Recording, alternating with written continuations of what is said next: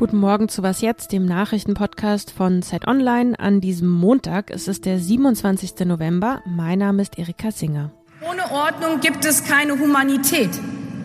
Wenn wir nicht wissen, wer kommt, ihn registrieren, wie soll er oder sie dann verteilt werden können und bleiben können? Außenministerin Annalena Baerbock formulierte so die Haltung der grünen Parteispitze zur Asylpolitik beim Parteitag an diesem Wochenende. Wohin steuert die Partei in der Migrations- und Asylfrage? Das besprechen wir gleich. In Frankreich häufen sich antisemitische Vorfälle. Häuser wurden mit Davidsternen markiert. Eine Spur führt weit in den Osten Europas. Darum soll es auch gehen. Erstmal aber zu den Nachrichten. Ich bin Lisa Pausch. Guten Morgen. Die Terrororganisation Hamas hat eine dritte Gruppe Geiseln freigelassen. Nach Angaben der israelischen Armee befinden sich unter ihnen 14 Israelis und drei Ausländer, darunter auch ein US-amerikanisches Mädchen, deren Eltern bei dem Überfall der Hamas getötet wurden. Die Zahl der insgesamt befreiten Geiseln steigt damit auf 58. Das heißt auch, mehr als 180 befinden sich weiterhin in der Gewalt der Hamas. Heute Abend läuft die viertägige Feuerpause aus. Beide Seiten, die Hamas und Israel, sind für eine Verlängerung. Grundsätzlich, sie stellen aber Bedingungen. Israel fordert, dass jeden Tag zehn zusätzliche Geiseln befreit werden. Auch die Hamas will für jede Gruppe Geiseln mehr palästinensische Gefangene freikriegen. Bisher waren es pro Tag 39. Bundespräsident Frank-Walter Steinmeier trifft in Jerusalem heute den israelischen Premierminister Benjamin Netanyahu. In der gleichen Stadt ist auch der US-amerikanische Tech-Milliardär Elon Musk zu Gast. Er soll neben Netanyahu auch den israelischen Präsidenten Yitzhak Herzog treffen. Herzog will einem Sprecher zufolge Musk dazu bewegen, gegen den Antisemitismus im Internet vorzugehen.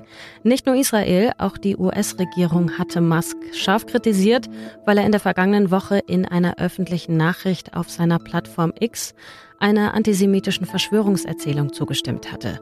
Redaktionsschluss für diesen Podcast ist 5 Uhr.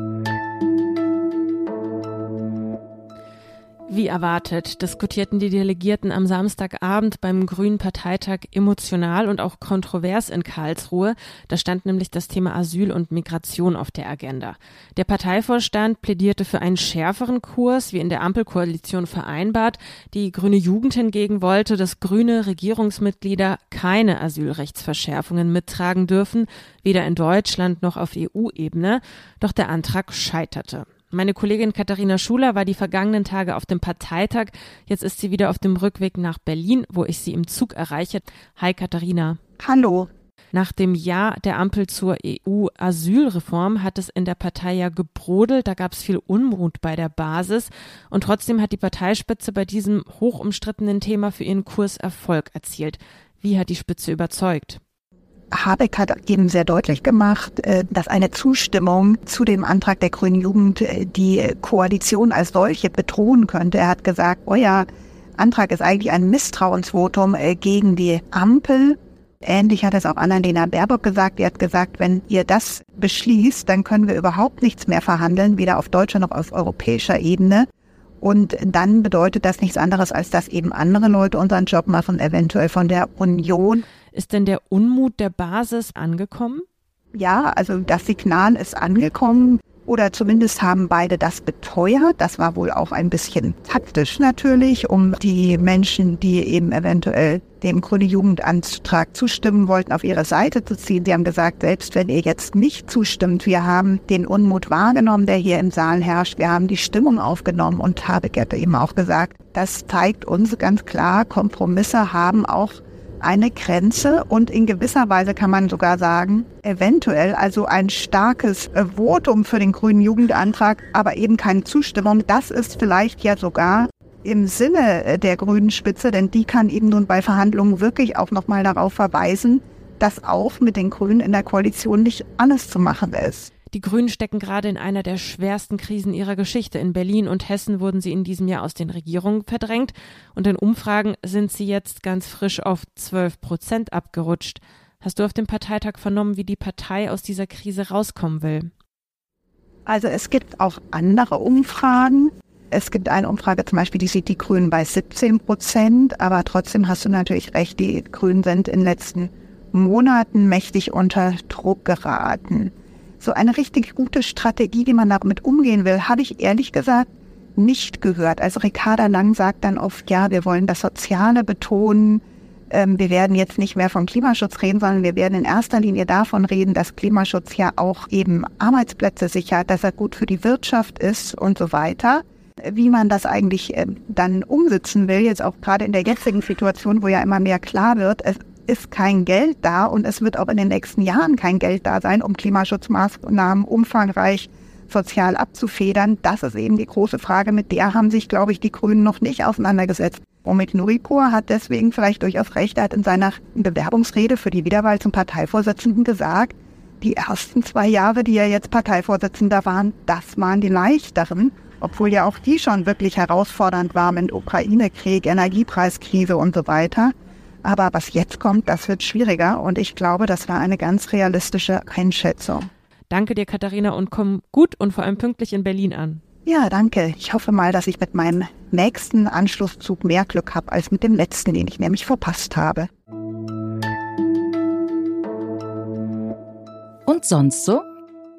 Auf der Schwäbischen Alb, etwa auf halbem Weg zwischen Stuttgart und dem Bodensee, in dem Ort Albstadt, eröffnet Anfang Dezember eine Kirche der besonderen Art, eine für Haustierbesitzer, um genau zu sein, trauernde Haustierbesitzer.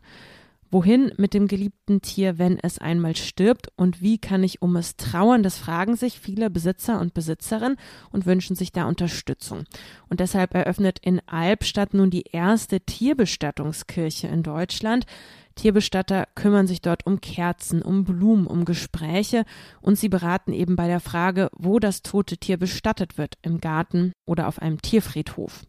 Im vergangenen Jahr, da lebten rund 34,4 Millionen Haustiere in deutschen Haushalten, Tendenz steigend.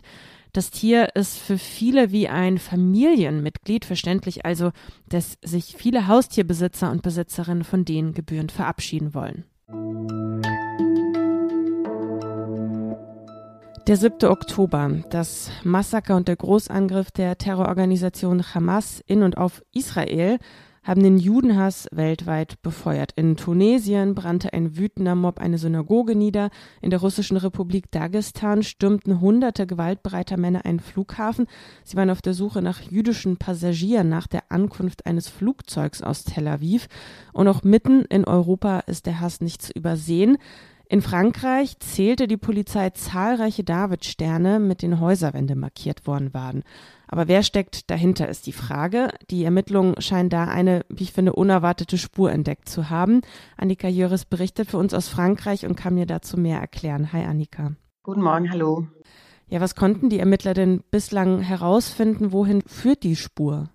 Also die Spur führte erstmal nach Moldawien, denn bei dieser ersten Graffiti-Aktion, äh, nenne ich es mal, wurde ein moldawisches Paar verhaftet. Die haben dann behauptet, dass sie sozusagen eigentlich gerade nur so einen Kurzurlaub in Paris machen würden und kurzfristig angeheuert worden wären für ein paar hundert Euro. Beim zweiten Mal gab es noch sehr viel mehr von diesem blauen Davidstern. Und ähm, auch da war es wieder ein moldawisches Pärchen, das offenbar auch von einem moldawischen Geschäftsmann bezahlt wurde. Das heißt, erstmal führen die Spuren nach Moldawien, aber gleichzeitig gibt es Verbindungen, also darüber, wer diese Fotos dann von diesen Aktionen verbreitet hat in den sozialen Medien. Das waren dann wiederum Bots, die wiederum aus Russland gelenkt wurden. Hm. Warum könnte denn jetzt Russland ein Interesse daran haben oder irgendwelche russischen Netzwerke Hass gegen Juden in Europa zu befeuern? Das vorderste Interesse, so hat es äh, zumindest auch die Pariser Staatsanwaltschaft ausgedruckt, ist erstmal Unruhe zu stiften in der einen oder anderen Form. Wohl wissend, dass Frankreich ja auch äh, sozusagen eine entzündliche äh, Atmosphäre hat. Also nicht nur, ähm, wie wir gesehen haben, bei den Gelbwesten und den Rentenreformen, sondern natürlich auch in dieser Frage. Es gab ja sehr viele antisemitische Aktionen und Parolen, ähm, die hier gefallen sind in Frankreich und wiederum auch eine sehr große jüdische Gemeinde, aber auch eine sehr große muslimische Gemeinde, die sich da so augenblicklich zumindest recht unversöhnlich gegenübersteht. Und das ist wohl die erste Intention. Und die zweite ist aber auch, wohl nach Russland nach innen äh, zu strahlen. Sagte mir ein Experte, dass also diese blauen Davidsterne aus Paris auch da in den Hauptnachrichten gelaufen sind, in russischen Hauptnachrichten. Und da ist dann auch sozusagen die Idee, dem russischen Volk zu sagen, seht mal her, was in Europa los ist. Das ist ja alles da total chaotisch und aufgeladen. Und interessant ist ja auch, wie Frankreichs Präsident Emmanuel Macron sich in diesem Spannungsfeld positioniert. Wenn wir uns zurückerinnern, nach dem 7. Oktober verurteilte Macron die Terrorattacke der Hamas. Ein Tag später kritisierte er dann Israels Vorgehen im Gazastreifen scharf und forderte dann auch anschließend eine Waffenruhe, also ein scharfer Kurswechsel. Wird da versucht, eben auch von politischer Seite von Macron mögliche Unruhen einfach zu verhindern im Land? Also so würde ich das auch sehen, dass Macron tatsächlich mit diesen ähm, außenpolitischen Äußerungen eigentlich auch eher in die Innenpolitik wirken möchte, weil, wie ich gerade schon gesagt habe, ist das hier ein bisschen so ein Pulverfass in Frankreich. Ich glaube, er fürchtete da eher, dass das jetzt im eigenen Lande hochkocht und versucht deswegen ein bisschen diesen äh, diplomatischen Spagat. Er agiert da gerade aus innenpolitischer Sorge, aber nicht immer ganz taktvoll und geschickt, würde ich es nennen. Danke dir erstmal für den Moment, Annika. Ja, sehr gerne. Das war es dann auch mit Was Jetzt. Sie können mir und uns, dem Team, schreiben. Was jetzt zeit.de ist unsere Adresse. Wir freuen uns, wenn Sie heute Nachmittag wieder reinhören. Meine Kollegin Hanna Grünewald ist da am Mikro. Mein Name ist Erika Singer. Ich wünsche Ihnen einen guten Start in diese Woche. Bis zum nächsten Mal. Tschüss und machen Sie es gut. Hast du von diesen Ausschreitungen was mitbekommen? Hast du auch David-Sterne in deiner Nachbarschaft gesehen? Also ich selbst habe es jetzt nicht gesehen. Ich wohne allerdings auch in, in einem Dorf, wo äh, grundsätzlich immer ein bisschen weniger passiert als in, als in den Großstädten.